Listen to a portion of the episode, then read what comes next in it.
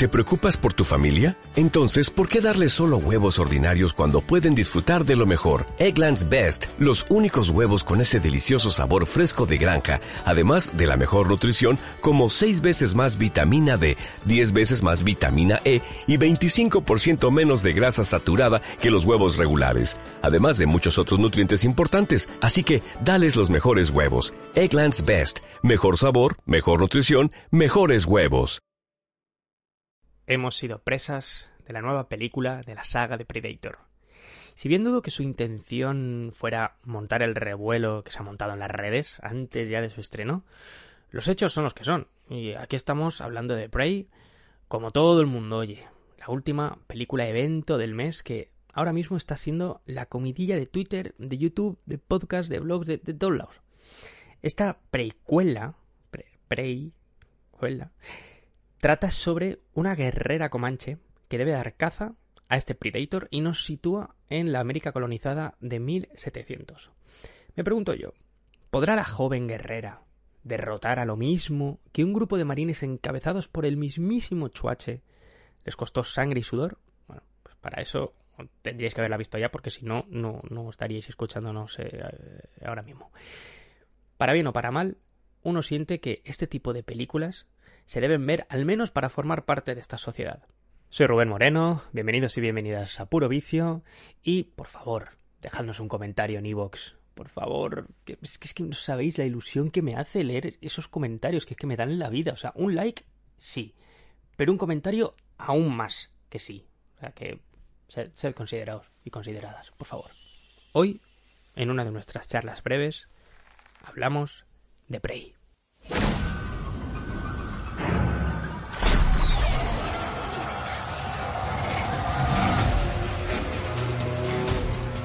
Él sabe cazar.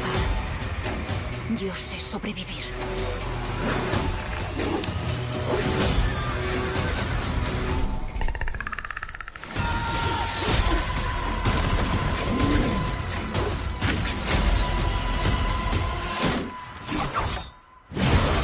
Sea lo que sea lo que ha hecho esto, puedo matarlo.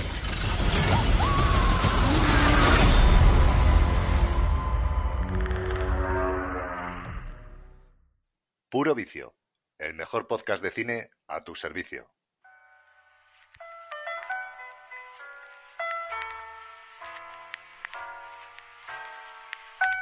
Pues podría temer por mi vida ahora mismo porque quizás en mi habitación, que es donde estoy ahora mismo, hay algún ente acechándome y esperando la mejor oportunidad para sacarme las tripas, pero no estoy nervioso porque, aunque sea a distancia, me siento muy bien acompañado de mis Godfellas, tenemos aquí con todos nosotros a David, que hace mucho tiempo que no hablábamos. Hola, muy buenas. ¿Cómo estás? Eh, bien, disfrutando de estar aquí de nuevo después de dos eclipses solares y, y nada, a ver si, si no me he oxidado demasiado. Bueno, estoy seguro de que, de que tienes cositas. Uy, que acabo de cenar, chicos. De que tienes cositas interesantes que decirnos porque creo que a ti Predator te, te mola, ¿no? Sí, la verdad que es una saga. A ver, no voy a decir que sea de mis predilectas ni mucho menos, pero a mí es que ya sabéis que me gusta luego sondear y explorar un poco por el universo expandido que traen libros, cómics y demás de todas estas películas, estos universos. Y hay buena mandanga detrás de todo esto. Sí, sí, ¿eh? yo ni siquiera era consciente. Yo el otro día ahí hablando contigo por el grupo, me empezaste a contar ahí cositas que supongo que dirás ahora. Yo dije, coño, no, ni, tenía yo ni idea. Yo me había quedado un poco con la con Chuache, o sea, yo soy un poco boomer con Predator. Eh, no sé si será tan boomer como yo, Juanan. ¿Cómo estás, tío? Hola, muy buenas. Eh, muy bien. Pues mmm, no sé si con ganas o no, porque yo sí que no soy tan fan, aunque conozco y soy soy consciente de este universo tan expandido que tiene la saga Predator y las conexiones que hay además con, con alguien que a nosotros nos fascina. Pero nunca me ha interesado tanto, la verdad. Eh, tengo que decir que sí que me ha gustado eh, esta Prey, o sea, ya lo adelanto. Mm, pero claro, mm, yo al no ser tan conocedor como, como David, vengo un poco a poner eh, las orejas. Yo hablaré un poco de las experiencias eh, con la película, pero eh, yo vengo virgen un poco. bueno, no te preocupes, hemos traído material para darte cariño y amor.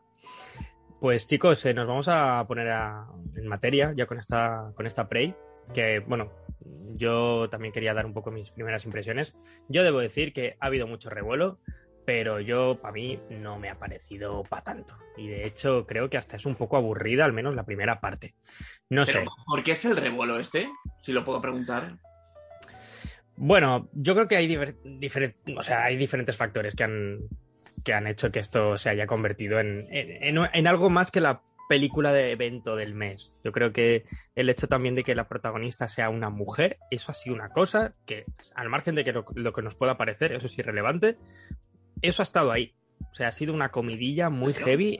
Eh, sí, sí, lo de, lo de que haya sido una, una chica, porque claro, Choache era el que se tenía que cargar a Predator en la 1 y ahora viene esta chica que se supone que se revela contra, contra la tribu Comanche y tal. Hay mucha gente que les que se ha, bueno, se ha sentido, no sé si ofendida, pero, pero hay gente que ha dicho, ah, esto no. Y dices, tío, pues no sé. eh, yo al margen de eso es que yo no me meto. Yo hablo más bien a nivel formal. La película, pues, creo que tendría que haber tenido otro ritmo. La primera parte me aburrí bastante, sinceramente. Y luego, no sé, tiene como un tono así de película directa a plataforma, como un poco de medio cutrecillo, que dices, no sé, hasta los efectos especiales. Sí. Que, que sí, que tienes cosas buenas, ¿eh? Tampoco voy aquí a, a decir esto es una mierda. Pero, pero bueno, esa fue un poco mi, mi, mi, mi percepción la primera vez que la vi. No sé si compartís algo de lo que he dicho. Hombre, a ver, eh, sí que yo voy a hacer de abogado defensor de la película. ¿eh?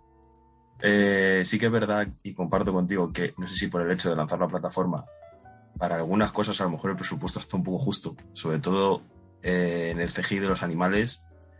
Sí. Uf, el oso, ¿eh? El oso. uf, el oso es muy terrible.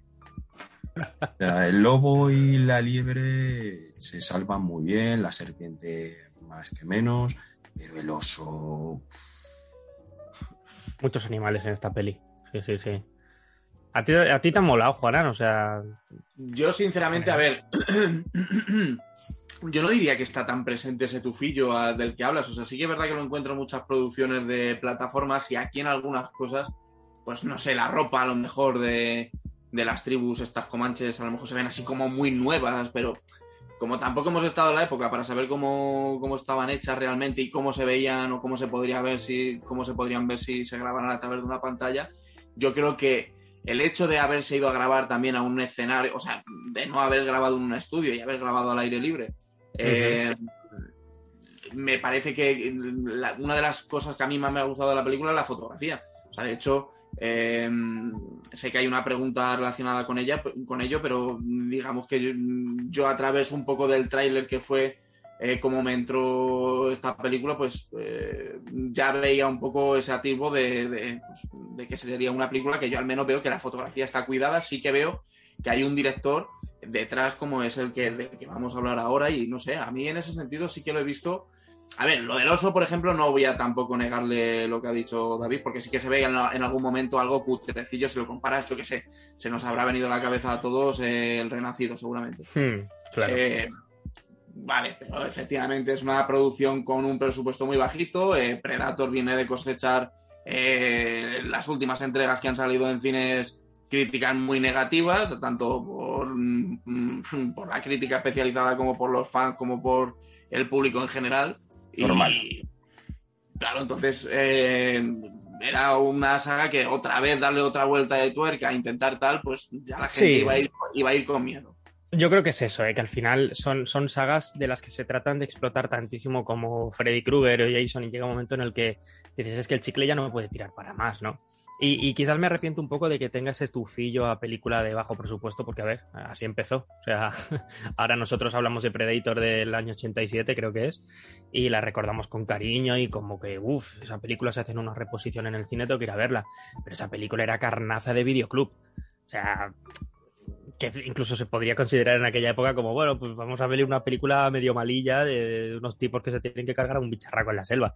Lo que pasa es que hoy hablamos de Predator y es como que, uh, pero aquello era carnaza. Y, y bueno, pues si esta también es de bajo presupuesto, pues oye, mira, también va, va de la mano. Pero bueno, eh, antes de, de entrar en, en, más detalles de la película, os traigo un par de curiosidades. Estabas diciendo, Juana, que íbamos a hablar un poco del director. Tampoco, tampoco voy a traer mucho porque como, como queríamos que la mm. charla fuese así más, más rapidita, simplemente decir que esta Prey, esta quinta entrega de, de la saga, está dirigida, como tú decías, por eh, Dan Trachtenberg, que es un apellido que es un poco complicado de decir. Eh, y este señor, eh, quizás de, de primeras a nadie le pueda sonar, pero es el director de Calle Cloverfield 10, que me parece una peli súper chula, o sea, claustrofóbica y sí, sí, una peli muy, muy, muy, muy solvente. Y además ha dirigido episodios de Black Mirror, no sé si recordáis el de Playtest, era un episodio en el que salía el, el, el hijo de, de Carl Russell, que se llama Hoyt Russell o algo así, no, no recuerdo cómo se llama el chico, pero es el, el hijo de Carl Russell y, hacía, en este episodio, hacía como de conejillo de indias de un videojuego que era tan real que, se pensaba que, era, que estaba ahí. Quizás así os, suena, pues es, es, el mismo director. Y además también dirigió el primer episodio de la primera temporada de The Voice. O sea que el tipo, pues bueno, pues fue, fue ahí colándose poco a poco, fue haciendo un poco de ruido, hasta que llegó pues esta película que, que es, es, original de, de la plataforma Hulu y que bueno, obviamente aquí pues podemos ver en, en Disney, en Disney Plus. Y os traigo nada, unas pequeñas curiosidades que si queréis comentar conmigo, a mí me han, me han resultado bastante, bastante chulas. Por ejemplo, la, la protagonista, que por cierto me parece súper solvente la chica, tengo entendido que no eran actrices profesionales ni nada, pero a vosotros, no sé, os, os gustó, a mí me, me pareció súper solvente la chica, ¿no? A mí me gustó muchísimo. Además, me parece que fue una decisión muy adecuada elegirla a ella por, por sus orígenes, que es que realmente su, su, madre es, es tailandesa o algo así, pero el padre es, es nativo de una reserva de, de, de indios nativos americanos. Uh -huh. que, que, por favor, por no hacer la típica de vamos a poner a un actor blanco haciendo de, de un chino, por ejemplo. Vamos a pillar ¿no? a, a, Brad Pitt para hacer el biopic de Obama, ¿no? Por ejemplo. Por ejemplo, efectivamente. Entonces es, es una decisión muy acertada y la chica me parece que trabaja muy bien. Los mm. demás actores, bueno, los cazadores franceses me gustan muchísimo, la verdad. O sea, mm. sobre todo el que parece el líder, me parece que está muy bien trabajado. Y, y a mí, el, de verdad, el reparto me parece que es un acierto. Tanto por actitudes a la hora de trabajar como de por sí facciones y, y físico. Sí. Sí, está, no, por, por, lo general en ese aspecto la verdad es que cumple. Y los chicos, como decías, los, los colonizadores, digamos, me recordaban un poco a los piratas chungos de Piratas del Caribe. Así súper sucios y demás. Sí. sí, yo, a ver, por completar un poco, además yo creo que le viene muy bien, ¿no? Eh, por, por, por, lo que es la trama en sí de la película, de que ya tenga que eh, rebelarse un poco contra su pueblo, digamos, precisamente porque ya quiere cazar, pues qué mayor presa que, que un depredador, que es el que caza a, todo, a, a, a, toda la, a todos los animales, ¿no? O, o, esa es su misión. Pues yo entiendo que ahí está un poco también la gracia de la película y el mensaje, ¿no? Eh, para mí funciona muy bien y ella creo que también está muy solvente. Eh, no sabía que no había actuado porque no, no, había curioseado yo todavía tanto. Sí que he, he, indagado algo acerca del perrete, que no sé si habéis, habéis visto vosotros algo del, del perro. Bueno, Parece ser que, que, que, no sé si, si el perro no fue como leí en una de las curiosidades que decían que fue un poco tocapelotas el perro, pero que fue como un tocapelotas sí. muy agradable, ¿no? Como que, bueno, no, nos enfadamos con él, pero es que es, es que es súper bonito. Exacto, es que el perro, por lo visto, sí que tampoco, tampoco había hecho absolutamente nada. Él es un dingo americano. Y claro, esto, esta raza de perros es cierto que acompañaban a todas estas tribus comanches a la hora de eh, cazar, etcétera. Entonces, eh, cogieron a esta raza de perro y pues el perro que no había hecho nada en, en su puñetera vida también, también era un actor Nobel. Eh, se llama Coco, además, por cierto. Eh, pues, eh, pues claro, eh, dicen que fue efectivamente un poco caos a la hora del rodaje, no sabían muy bien cómo llevar las escenas del perro. Pero bueno, yo creo que ha quedado bien.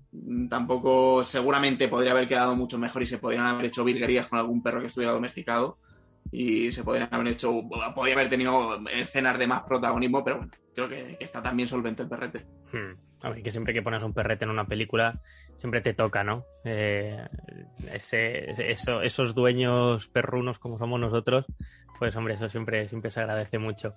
Si, si ves que el perro lo va a pasar mal, dices, ay Dios mío, ¿quién, se lo, ¿quién le ha hecho daño al perro? Que, lo, que me lo cargo. pues eh, quería contarles una, pequeña curiosidad sobre la, protagonista, que fue, mm, esto fue responsable de una pequeña modificación de, del guion. Bueno, pequeña, digo, no, una modificación súper importante. Porque parece ser que en el guion original de la película eh, no habían caballos, ¿vale? Y ella, en el momento en el que, en el que leyó el, el guion, eh, tuvo que hablar con el director y le dijo, esto está mal, o sea, ¿cómo que no hay caballos? Somos, eh, somos una tribu comanche, ¿de acuerdo? Somos una comunidad que convive con caballos. Esto es nuestro día a día. Y, no podéis hacer una película sobre nuestra comunidad y que no hayan caballos, o sea, no tiene sentido alguno. Entonces, todos los caballos que veis en, las la película, todas las escenas en las que sale un caballo, se, tuvieron que añadir a posteriori. O sea, ya sabéis que el guion es como algo súper férreo, que eso en el momento en el que se rueda, el guion es eh, intocable, ¿no? Pues, pues tuvieron que modificarlo debido a esto para, para generar un poco lo que comentabais antes, ¿no? Esa, esa, atmósfera que tiene real y demás, pues son por este tipo de detalles, ¿no? Entonces, cuando ves a los actores mmm, cabalgar y, estar encima de los caballos y, estar con ellos, pues esa destreza que, muestran es totalmente real. Y bueno, pues son, puntos que suman, que quizás no hace falta que los sepas conscientemente, pero, pero bueno, mientras la estás viendo dices, hostia, pues, pues me he metido en la película más, ¿no? No sé, no sé bien por qué, pero, pero bueno, me, me he metido en la peli. Esto me pareció muy chulo. Y luego un tema importante fue el, el, tema del idioma, que parece ser que se rodó totalmente en inglés, ¿de acuerdo? Y algunas escenas están en, en Comanche, ¿vale? Pero hay, hay una versión eh, de la película que yo no he probado sin Disney Plus, lo puedo mirar, en principio sí, pero hay una versión que está doblada íntegramente en Comanche, doblada por los propios actores. Entonces, eh, no sé. Eh, el aquí, tema yo, este aquí de... yo la cagué. Aquí yo la cagué una vez, porque en un noticiario, no sé si te acordarás tú, Rubén, seguramente sí, yo dije que la película yo pensaba que la habían rodado en Comanche directamente. Ah, eh, en plan, y la comparé con Apocalipto y ya cuando, pues claro, cuando el otro día voy a ver la película y veo que no es que la hayan grabado en Comanche, efectivamente la han grabado en inglés porque la pongo en versión original y ves los tíos como gesticulan a la hora de hablar en inglés, digo, pues me tira la cama en su día. A mí me habría molado mucho más si hubieran grabado directamente en Comanche, sinceramente. Sí, hubiera sido la sinceramente, porque hubiera sido un pepino, igual que pues eso, Apocalipto. Lo que habéis dicho, sido si otro, otro, detalle más, hubiera sí, sí, sido algo más. Hubiera ganado es muchísimo. Si quieres inmersión, te metes ahí y joder. Pero bueno, al final van resolviendo, ¿no? Escenas, porque hay algún momento en el que ella está hablando con, con los colonos, ¿no? Y no, no, no, se entienden. Lo que pasa es que recuerdo una escena en la que sí que están hablando los dos en inglés. Sí, Entonces... hay una escena en la, en la, que un colono se ve que sabe hablar como el idioma que es el inglés, el que ella habla. Ellos vienen de. De hecho, ellos sí que se ven en algún momento también que hablan otro idioma, yo no sé si es inventado, pero se ve que, que el idioma principal aquí en la película es el inglés. Sí. Hmm. Yo es que os quería comentar una curiosidad relacionada con esto. No sé si vosotros habéis visto La caza del octubre rojo, que es una película también de, de John McTiernan. Sí. Eh, sí. Que, que, que me lleva un poco a, a, a, la primera Depredador, ¿no? Pero por ahí lo quería li, eh, ligar un poco. Pero con el tema del idioma, hay películas que tienen que resolver esas locuras de, de, de formas súper artísticas, ¿no? Porque de primeras, pues uno diría, coño, pues es fácil, ¿no? El que tenga que hablar en comanche, que hable en comanche, que tenga que hablar en inglés, que hable en inglés. Pero claro, tienes que tratar de, de, de, hacérselo a la gente fácil y que no estén ahí a lo mejor leyendo subtítulos. A lo mejor hay gente que dice que, que palo, pues que hablen en inglés, ¿no? Y en La caza del octubre rojo, no sé si vosotros recordáis, que es una película entre eh, combate, ¿no? Entre americanos y rusos, ¿no? Ahí sí. más que nunca. Y de hecho el muro de Berlín había caído y estaba eso como muy... Bueno, estaba todo muy, muy reciente, ¿no? Y se estrenó esta película, ¿no? En la que los actores rusos o sea, perdona, los actores que están interpretando a rusos son americanos, ¿no? Entonces, claro, evidentemente Sean Connery dijo, mira, yo te aprendo un par de frases, pero soy, soy Sean Connery, te voy a aprender eh, explosiva y poco más, ¿vale? A, alguna frase, pero punto. Y, mm, claro, por lo tanto, para, para poderles escuchar en inglés, eh, siempre que no compartís en plano los dos grupos, pues el director hizo una movida muy, muy loca, que es que hay una escena en la que están hablando entre ellos, ¿no? Están hablando ahí los rusos, ¿no? Hablando en ruso. Y hay un momento en el que está diciendo como una especie de discurso, ¿no? Y mientras está diciendo el discurso, le hacen un zoom al, al- al prota, a la boca, a los labios, ¿no? Y justo cuando, cuando llega a los labios, el pavo dice una palabra que es Armageddon, que es una palabra que se dice igual en ruso y en inglés. Y cuando dice Armageddon, lo que continúa diciendo lo comienza a decir en inglés. Y entonces ahí el zoom se aleja y entonces ves al actor hablando en inglés. Entonces es como que el, el director te dice, vale, perfecto, ya te lo he colado, ahora vas a escuchar a estos actores hablar en inglés, pero están hablando en ruso, ¿vale? No te olvides. Y, y en algún momento en el que comparten escenas los rusos y los americanos, ahí sí que juegan un poco con el idioma, pero siempre que está en un lado el ruso y en otro lado el, el americano, están hablando en inglés, por el jueguecito ese de- de- del- zoom con la palabra de Armageddon. Me parece una cosa súper loca. Y, y cuando me puse a mirar curiosidades sobre Prey, sobre, el- sobre la presa, me recordó muchísimo esto. Y, y os lo quería compartir vos- con vosotros, porque me caéis muy bien. A mí ya, o sea, simplemente el hecho de que lo hayan doblado al Comanche también ya me parece curioso, ¿no? O sea, que Mm. por lo menos han pensado, o sea, que lo podían haber pensado mejor, como hemos dicho, pero bueno, también podían no haberlo hecho directamente. Sí, sí, sí, total, oye. Bueno, eh, al fin y al cabo yo creo que esto es por el tema presupuesto, ¿no? Eh, to- todo va ligado. Sí. Cuanto más presupuesto, pues más recursos y más facilidades y mucho mejor te puede quedar. Pero bueno, oye, mira, al final eh, queda así.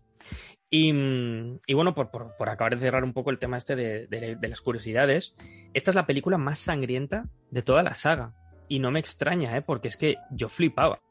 O sea, yo no, no hacía otra cosa que cada vez que veía sangre o sangre verde o, o muertes, no hacía más que pensar, estoy viendo una película que por mucho que sea de Hulu y tal, pero está en Disney Plus. Y, y toda la sangre que se ve, a mí no me cuadraba. Yo decía, qué maravilla, ¿no? Me, me alegro, quiero ver gore, pero, pero me chocó. Y me pongo a mirar y, sí, sí, la más sangrienta de todas las, las Predators. Y no sé si a vosotros el tema gore es una cosa que sois un poco más eh, recelosos de él o, o lo disfrutáis, os ponéis ahí a comer o a cenar mientras estáis viendo desmembramientos, eh, David. A ver, es que esto es como todo. Es, es lo mucho cansa y, y lo poco como que te falta siempre. En su justa medida. A mí me parece que el gore en esta película era necesario hasta el nivel que es. Porque es que Sí. una película de Predator, que, que es lo que es, es, un, es una criatura que viene a cazar y a arrancarte la columna vertebral y tu cráneo. No te va a traer un ramo de flores y te va a dar Y un tu besito en cráneo. la frente. O sea, Y como trofeo a... Claro, o sea, ¿qué esperabas? Joder, gore, gore es lo que se necesitaba, y pero Sí, tampoco sí. en exceso, o sea, es que a mí hay películas que con el gore me cansan mucho, como me ha pasado con, con, con Show, por ejemplo, a mí me ha pasado, es una saga de películas que me ha agotado, o sea, Te ha de rebosado, decir- ¿no? De decir, es que es tan innecesario, de verdad, o sea, no hace falta tanto, o sea, me parece ofensivo. Porn gore lo llaman. Sí, Eh, sí, claro. Porque es que ya es que el que lo disfruta ya es porque, hostia, tío, es una obsesión, yo creo. Pero bueno, que las ves y te la tragas igual, vale, pero. No, pero aquí- aquí se está pasa. guay. Claro, efectivamente. Efectivamente. Y ya era algo que necesitaba la saga de Predator, por favor, porque es que. Vale, o sea, vamos a intentar obviar eh, la anterior película, la de. El depredador, Hmm. porque es que me parece hasta una ofensa. Pero, o sea, pensar que eso pertenece al universo y que encima es canon, lo jodido es que es canon. Pero, sea, son, o sea, las anteriores películas como que no remontaban el, el hecho de la primera, incluso la segunda, eh, la de Danny Glover, Hmm. o sea, se queda muy por debajo de la primera. Y para A nivel gusto gore, es- dices. Claro, exactamente. Y para mi gusto es algo que lo necesitaba. Es como si me pones una película de Alien sin gore, sin suspenso, sin. O sea, tampoco es ese gore característico de Alien que tampoco es exagerado. Sí, sí, pero, sí, sí. pero que puede ser desagradable y demás, pero en su justa medida. Pues si le quitas eso a las películas de Alien, pierden toda la gracia, por ejemplo. Pues esto es igual. ¿A ti te ha, te ha sobrado o te ha faltado, Juanan? ¿Te han faltado vísceras? No, yo creo que yo creo que está bien. Eh, yo creo que es lo que justo lo que dice David, que lo que necesita una saga como esta es un poquito de chicha y de y de sangre. O sea, si no, ¿para qué me invitan, no? Eh, Me encanta, ¿eh? O sea, ojalá una escena eliminada, porque no sé si. Pero que, que Depredador si- dijese, después de matar a alguien, no, que todo el mundo esté diciendo, hijo puta, pero que me has cargado. Y él, bueno, es que. eh, eh, ¿Para qué me invitáis? ¿Para qué me Que sabéis ¿Cómo me pongo? Y que se ponga a llorar. Y yo la primera tampoco la recuerdo tan violenta, lo que pasa que es que, o sea, yo creo que, o sea, que no era muy difícil eh, su- superar esto de, de que sea la más violenta. Ya, yo aún así eh, creo que podría haber sido todavía mucho más cruda. O sea, hay escenas en las que hay desmembramientos, en las que, en los que son un poco, o sea, ahí ya sí que se ve un poco el atrezo, ¿no? Y que, hostia, eh, si te cortan una, una pierna, te rebanan una pierna, tendrías que estar eh, sangrando como un jabalí y no que se vea eso como un jamón, como un chuletón. Bueno, ahí Sí, tiene, sí. ahí tiene razón, ¿eh? eso, eso es verdad. Pero Sí, yo pero creo bueno, que, que- también. Pero está, volvemos a lo mismo, al tema presupuesto, yo creo, pero que eh, a pesar de eso, creo que está bien, ¿eh? O sea, creo que es lo que se le podía pedir, ni más ni menos. Pero por eso, pero por ejemplo, la escena esa en la que se ve la red, esa retráctil mm, que, va, que va cortando el tronco y que en teoría está cortando al cazador francés, ¿no crees que tiene mucha más magia y mucho más encanto que lo que se ve es cómo se está cortando la madera? Que el hecho de ver Sí, el propio sí. cuerpo Esos recursos están bien, sí. Claro. sí. Sí, sí, Por eso no, se no, nota, eh, ahí se nota el, el- el bajo presupuesto y que tienen que tirar de ese tipo de recursos, seguramente, claro. Exacto. Sí, sí. Pues chicos, eh, me está molando mucho la charlita, sinceramente. Em, quería preguntaros algunas cositas. No sé si lo hemos llegado a decir, ¿no? Como tal, pero os lo hago. O sea, ¿sois fans de la saga Predator? O sea, Juanan, eres una persona que tienes eh, todas las películas de Predator ahí guardadas en Steelbook. O sea, que- quiero saber tu, tu, tu vena coleccionista, cómo se comporta con Predator.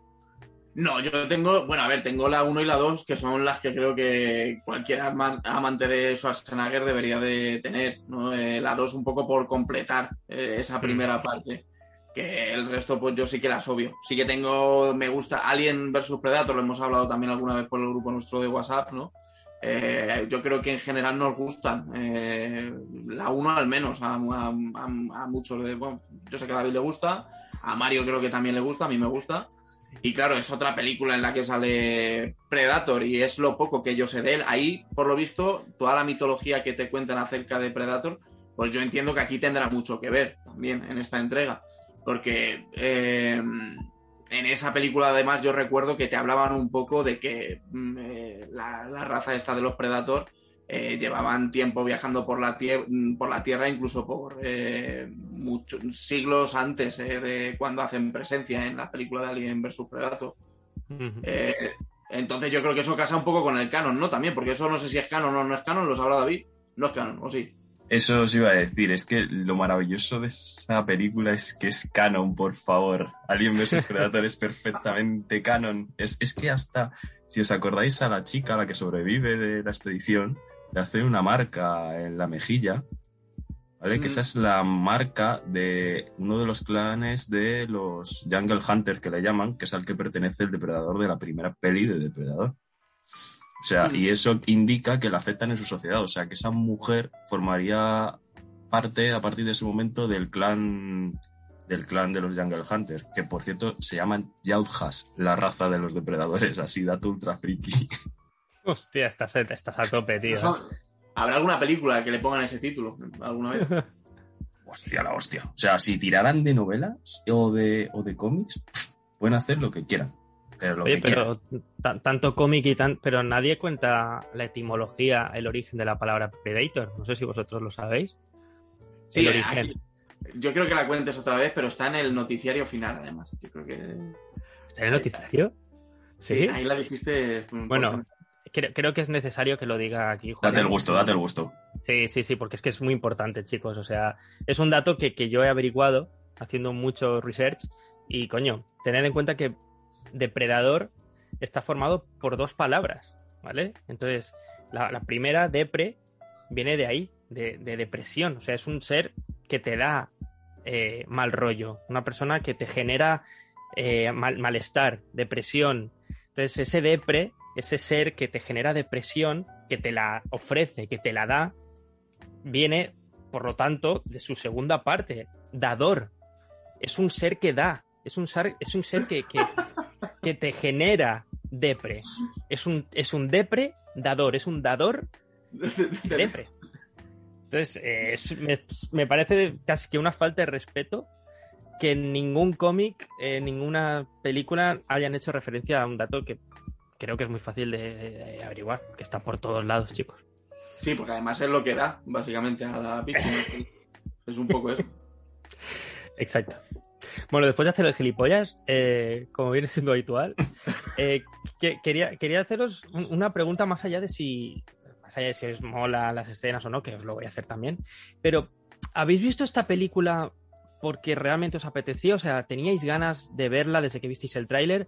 ¿O simplemente habéis sentido que hay una presión mediática de, este, de estas películas evento? Como estoy pensando ahora en Fear Street, esta trilogía de terror que hicieron Netflix, que yo, yo la vi porque tenía ganas, pero sentía también que era como que debía verlo. O por hablar también de terror, la última de la matanza de Texas, que yo sentía que, que es que tenías que verla porque es que si no, no estás, eh, no estás ahí. No sé, David, si a ti, como fan de Depredador, te afectó algo la presión mediática o dijiste, no, no, esto lo voy a ver sí o sí. A ver, yo es que a mí la presión mediática, pero para todo absolutamente, la verdad es que me importa más bien poco o, o- o nada, la verdad. Nada. Yo cuando vi en su momento que, querían trabajar en una nueva película de Predator, dije, ya está, tíramela a la cara. Y ya está.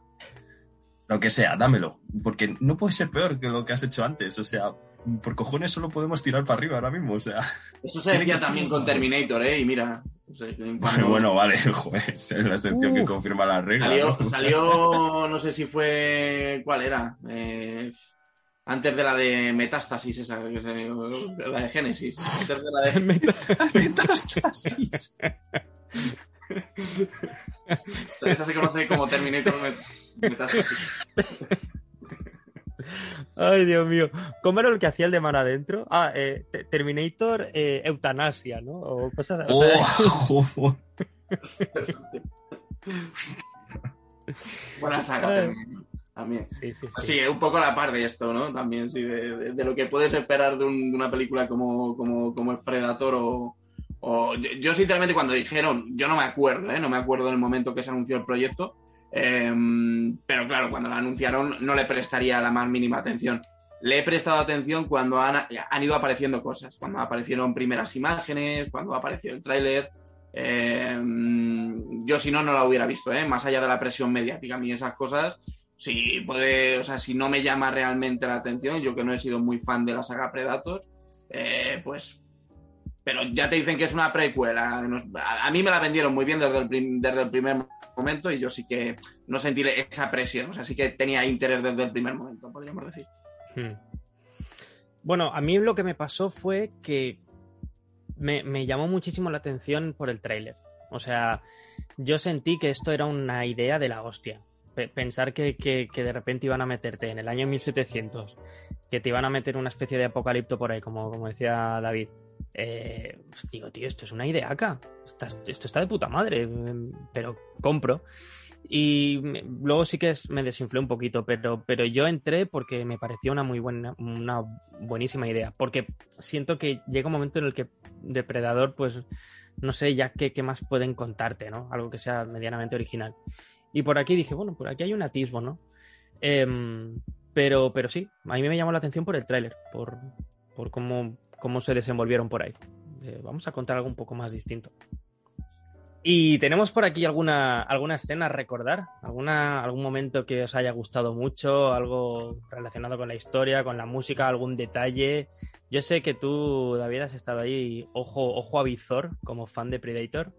Eh, seguro que tienes alguna escena que te, que te, ha, te ha erizado el vello. Yo aquí tengo mandanga. Tengo mandanga para soltar. ¿Hay mandanga por aquí? Sí, sí, sí. A ver, Pues venga, suéltala. esta película, mucha de la controversia que ha tenido, que habéis hablado antes de ello, tampoco me quería meter por, por este tema que vamos a hablar ahora aquí. Es porque el fanatismo dentro de la saga se ha vuelto loco con, con ciertas cosas que pasan aquí en la, en la película concretamente, como por ejemplo que el, que el depredador tenga un diseño completamente diferente.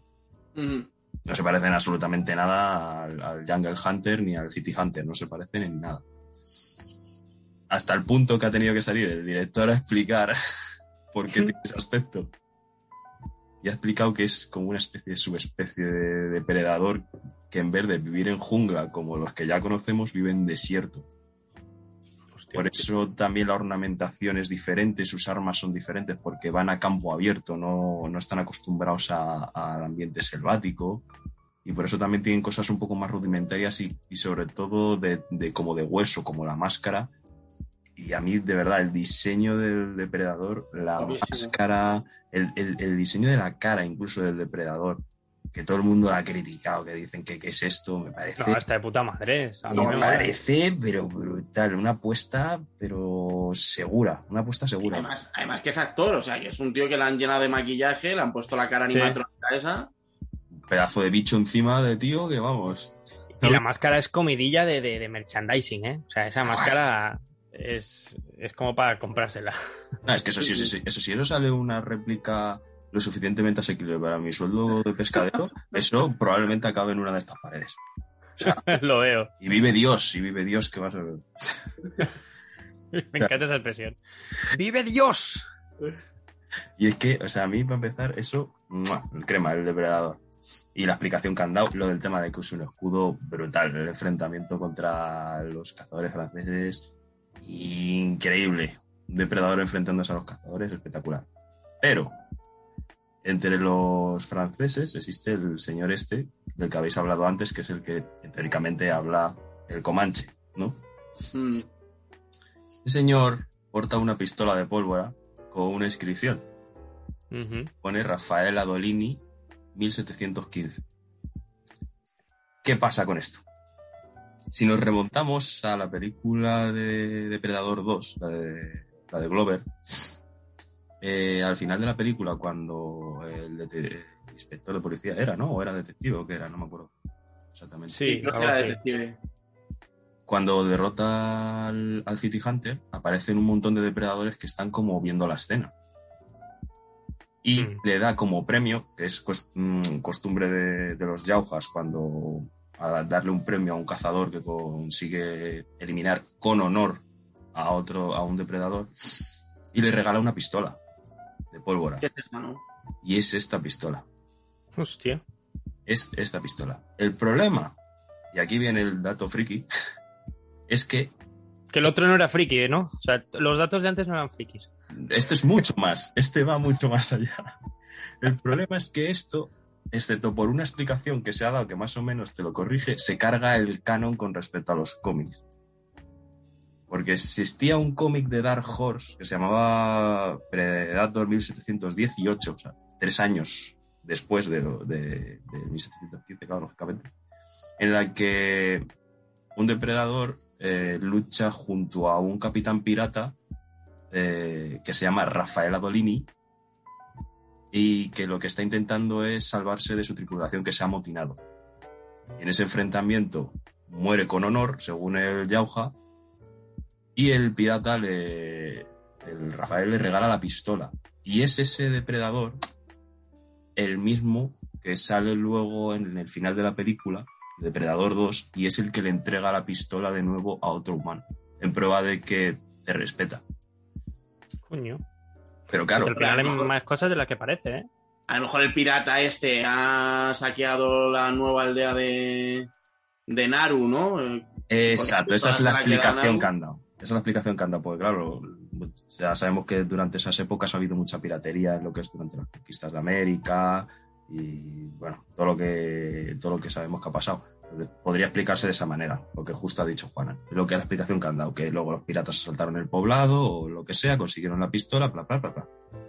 y Pero- le, le inscribe a lo mejor el. Claro, es, pero es para mí momento que se ve la, la pistola con la inscripción, o sea, pelos de punta, pero que se me ponen ahora, te lo juro, es que lo vi, no daba crédito, digo, no, No, y sobre todo que, que creer, o sea. ves, ves al director como, como mostrando respeto a, a esa secuela que, que, coño, todos sabemos que, que no, no llegó quizás al nivel, no sé si es que no llegó al nivel, pero fue, fue un poco rompedora porque realmente tú la ves hoy y dices, madre mía, qué cosa más rara se inventaron, que nada tenía que ver con la primera, metiéndolo ahí en una ciudad y, y demás. Y, y viene aquí el director y dice, no, no, vamos a hablar sobre esta, que, que Depredador 2 mola, forma parte del grupo y, y- la amo muchísimo y, mira, qué, qué respeto, ¿no? Para hacer ese detalle. También hay- pero también hay algunas referencias a la primera y a, y a- la saga de... de Sí, de la tercera. frase esta, la frase de si Sí, puede de sangrar, sangra, exacto. si sangra pueden... Maravilla, ¿eh? It bleeds, it can- No sé cómo decía con el acento austríaco. Ay, Ah, ahora en-. Ahora en Comanche, por favor, también. Eso luego, para tomas falsas. Oye, Juanan, y mm, te quería preguntar a ti, que aquí David nos ha estado haciendo una clase magistral de Predator. Eh, ¿Tú has tenido algo de, de esta película que, que digas, Buah, si me piden que diga qué es lo que opino de la película, voy a recordar esta escena sí o sí porque me parece brutal. Algo que te haya molado muchísimo. Bueno, a ver, como ha dicho ya David, también a mí el diseño de- del depredador en general eh, me, me encanta. El concepto de la película en sí, también como has mencionado tú antes, me parece también que es muy acertado. Eh, la imagen y la fotografía, que como he dicho antes, incluso la música también me parece que está muy bien y que va muy acorde con, con los momentos de tensión, con lo que propone la película por la época, etc. Me parece que está muy bien. O sea, yo creo que todo el diseño de producción a mí me parece que, que es más que acertado. Y mm, también diría que, bueno, así como escena, si tuviera que decir alguna escena, a mí la que más me ha gustado de todas es la de Naru, que es la, la protagonista, cargándose a, también a, a la otra mitad de, de, de los colonos, de los colonizadores. O sea, y además es, mm, yo diría que es eh, también em, plano secuencia, yo creo, casi entero. Y, y bueno, es que lo de que cuando empieza a tirar el hacha, a recogerlo y tal, me, Sí. me- me parece una maravilla, me, me encantó. Esa escena me puso un poco nervioso además. Mira, yo de hecho iba a comentar esa escena, la que, es la que está en las arenas movedizas, dices, ¿no? Ah, no. Eh, Eso Perdóname. es antes, eso es antes. Lo de No, las no, arenas no, no. movedizas es antes. Que tira el hacha, sí, es- exacto, vale, vale, vale. Vale, sí. tú decías, no, tú decías la del final, te estaba refiriendo a la del final del todo. Sí, sí, sí, sí, sí. Sí, bueno, mm, tiene, tiene escenas. Yo, de hecho, creo que tendría que volver a verla, ¿eh? Porque, os voy a contar un secreto. El día que la vi era un poco tarde y me entró un pelo de sueño. Entonces yo no sé si es que realmente la película era lenta o estaba yo en modo suspensión. Mira, eh, el- lo que es el Predator, eh, desde, o sea, aparece casi muy, ap- aparece muy tempranamente lo que es la nave y tal, pero va dejando destellitos durante la película y, y no hace realmente acto de presencia hasta la segunda mitad sí. de la película, Sí. o sea, hasta el minuto 45-50 Sí, Eh, no empieza que es cuando se carga al oso y ya se dan cuenta la tribu de que realmente está y ya es Mm. cuando empieza un poco todo. A ver, no, que, ojo, entiendo, ¿eh? De hecho, estamos hablando de una película de depredador, pero estamos hablando de, de una película sobre una mujer que está viviendo en una sociedad que, no le permite, pues, mm, demostrar un poco su, su valía, ¿no? Entonces, tienes que ver con ella durante esos primeros minutos eh, que, que ella está tratando de, de- de respirar en un entorno que como que la oprime mucho y, y- y encima también es que te crees un poco su papel porque ella se sabe que en el fondo no es tan tan buena porque la vemos fracasar. O sea, ella al principio ves que no es la puta ama.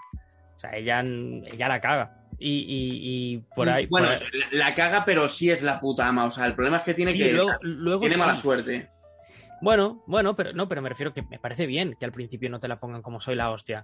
Me parece bien que vaya de menos a más porque así te lo evolución. un poco Pero que- sí, pero sí te la ponen, como, porque tiene momentos en los que ella está entrenando precisamente con el hacha esta y ves que la tía tiene una puntería que flipas, que tal, que no sé cuántos, que también es, es buena rastreadora, por lo que dice el compañero. Lo que pasa que hay dos momentos, que es cuando están cazando el puma, que tiene mala suerte, y luego tiene el problema que no la creen. Pero luego en ese momento, bueno, y cuando la, atrapan también los colonizadores, ella tiene suerte. Es verdad que durante muchos tramos de la película tiene suerte y mala suerte. O sea, yo creo que también juega mucho con eso la peli. Hmm. Bueno, la cuestión es que al final ella acaba siendo alguien mejor que la que vemos al principio, ¿no? Por toda esta movida. O sea que de alguna forma, gracias al depredador, esta mujer tiene mucho que agradecer a depredador. Le ha ayudado. y chicos, por ir cerrando, me sabe mal acabar con algo negativo, ¿no? Pero ¿creéis que hay alguna cosita de la película que quizás podrían haber hecho mejor, que hubiesen resuelto mejor? Algo algo a ti, David, que no te haya gustado mucho cómo lo han, cómo lo han apañado. Algo que ver. no sé, que te chirríe.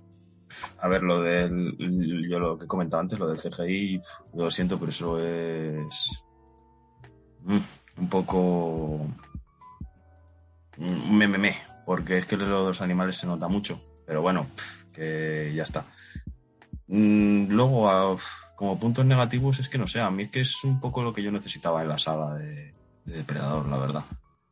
Sí que es verdad que podemos decir que ha empezado un poco lenta y tal, pero mm, al final yo creo que esta, este tipo de películas, ya no digo de esta saga, sino de este estilo, piden un poco también eso, ¿no? Eh, empezar así un poquito lento como para que te amodorres y luego darte la mandanga, en plan de... A la toma, venga, ya está, ya se aguanta el tirón, pues disfrútalo. Toma aquí 40 minutos de pura maravilla, para ti. Y Sí, es verdad, ¿eh? ya está. O sea, com- compensa un poco, digamos. Y luego es que, no sé, como, como parte friki de la conversación, muy contento, porque la verdad es que ha entrado bien en el canon y, y estupendamente, que era lo que a mí, mm, sinceramente, más me preocupaba, porque digo, ya verás, lo van a reinventar, se van a sacar aquí de los cojones lo que les dé la gana y vete tú a saber lo que me montan. Pero nada, muy bien. Espérate que habrá secuela. Y. sí, sí. ¿Y tú qué, Juanan? Que no se te oye. Em, perdón, eh, cosas, cosas que no me han gustado. A ver, yo estaba haciendo así un poco eh, uso de memoria, que a mí no me suele funcionar muy bien, pero Mira, como la- la he tenido puesta de fondo la película, he visto, eh, pues hay una escena precisamente, bueno, y esto pasa durante muchas, o sea, durante muchos momentos en la película, ¿eh? Yo creo que hay muchas incongruencias. Y hablo incongruencias del tipo, eh, a Naru se le atasca el pie en una trampa para, para osos de los, de los colonos, que es en el momento en el que la, tra- la atrapan a ella, y al rato la vemos que está de puta madre. O sea, hay bastantes incongruencias en ese sentido que, bueno, que se las perdonamos por el tipo de película que es, Exacto. pero, mm, oye, si estuvieran cuidadas, pues mejor. Entonces yo, mm, punto negativo, pues eso se lo podría poner, por ejemplo, por ponerle algo negativo. Eh, ¿Qué más cosas? Pues mm, no sé, a mí este tipo de películas, lo que, lo que he dicho antes también, eh, creo que invitan a que sean todavía más crudas aún. O sea, es verdad que tiene sus dosis de gore, eh, y como yo he dicho ta- también, a mí me ha dejado satisfecho, pero creo que podría ir todavía más allá. O sea, que, le que todavía que arriesguen manos. O sea, que, que hicieran una producción un poquito más grande y que le dieran realmente más libertad aún de la que le hayan dado aún eh, a, a este señor para hacer eh, la película. Y no sé, eh, lo que se ha dicho también, ¿no? De, de que no se haya estrenado en cine, pues también es un punto negativo, eh, porque este tipo de películas al final, quiero decir, películas que tienen éxito y que podrían haber funcionado muy bien en taquilla, pues oye, eh, pues para mí es una pena siempre, sea el tipo de película que sea, me da igual. Sí, pero te Eh, digo, te digo una cosa, ¿eh, Juanan? Llega a estrenarse en cine y quizás no estaríamos hablando tanto de la película, porque como todo el mundo la puede ver en casa, hay, una accesibilidad mucho, ma- mucho mayor, ¿no? Entonces ha, ha sido también un evento porque, ¿no?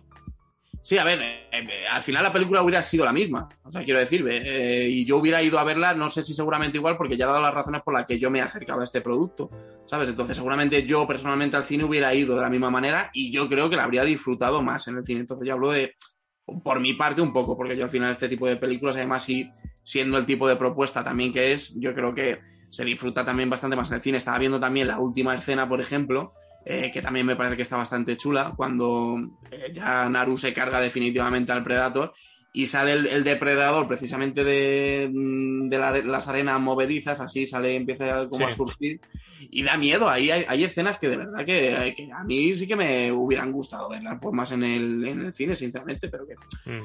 que, pero ti- tienes razón, ¿eh? O sea, que también me alegro porque es verdad que si no el éxito que ha tenido esta Prey y que lo que va a suponer también eh, para otras producciones que acabarán llegando gracias a ella, pues no hubiera sido de la misma manera si no se hubiera estrenado directamente en plataformas. Entonces, eh, ¿la recomendarías? O sea, ¿tú fácilmente recomendarías la presa a cualquier persona o o irías con Sí, sí, sí, sí, sí. Yo creo que es una película que puede ver cualquier persona que quiera, mm, o sea, que busque. Yo creo que tiene de todo. Eh, no hace falta tampoco saber nada acerca de las películas de Predator y aunque Sí, te vayas a verdad. perder.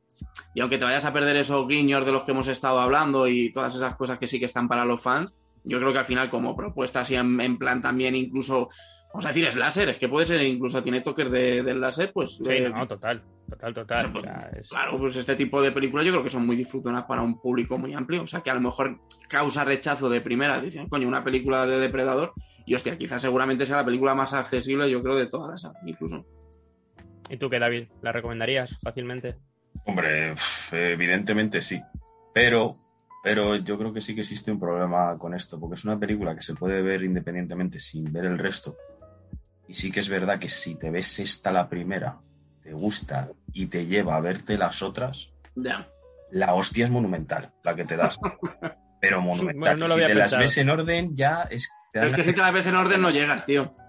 O sea, porque, porque sí, te vas a ver la primera vas a decir, hostia, es antigua, pero está guapa, mira, Schwarzenegger, qué guay. La segunda, bueno. La tercera, anda, el pianista, qué guay. Y a la cuarta, pues estás en la bañera metido con una copa de coñac, sangrando como un gorrino por las muñecas y adiós.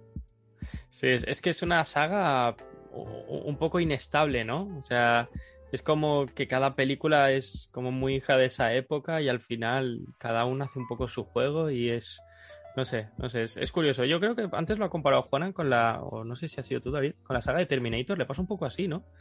Que hay como dos películas, ¿no? O, una al menos que es como la referente y, y el resto que bueno, que cada, cada una pues va haciendo su, su juego.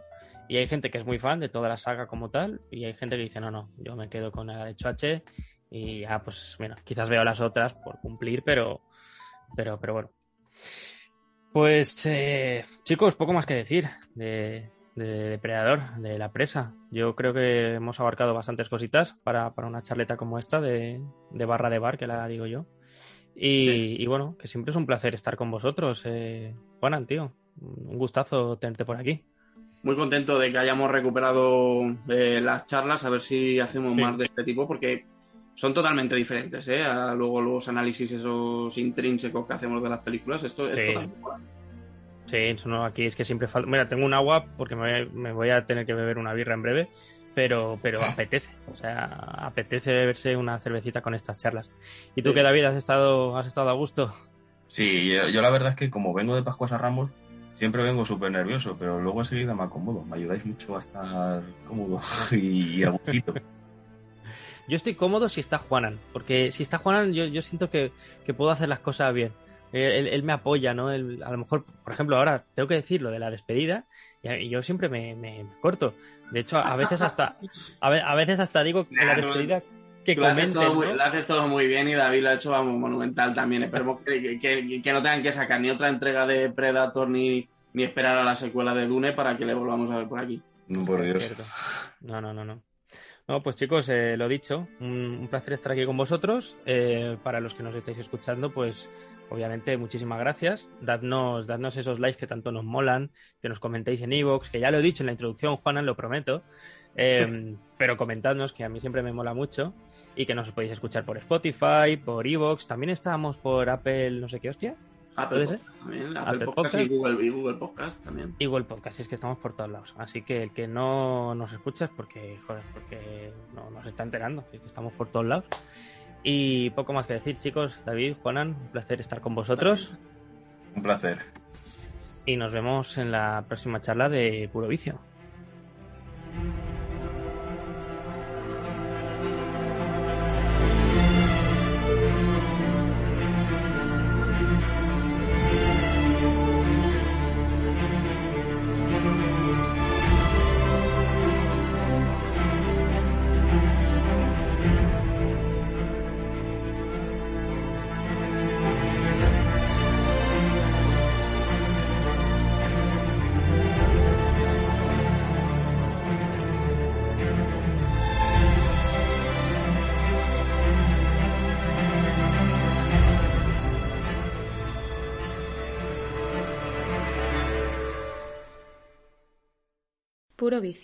El mejor podcast de cine a tu servicio.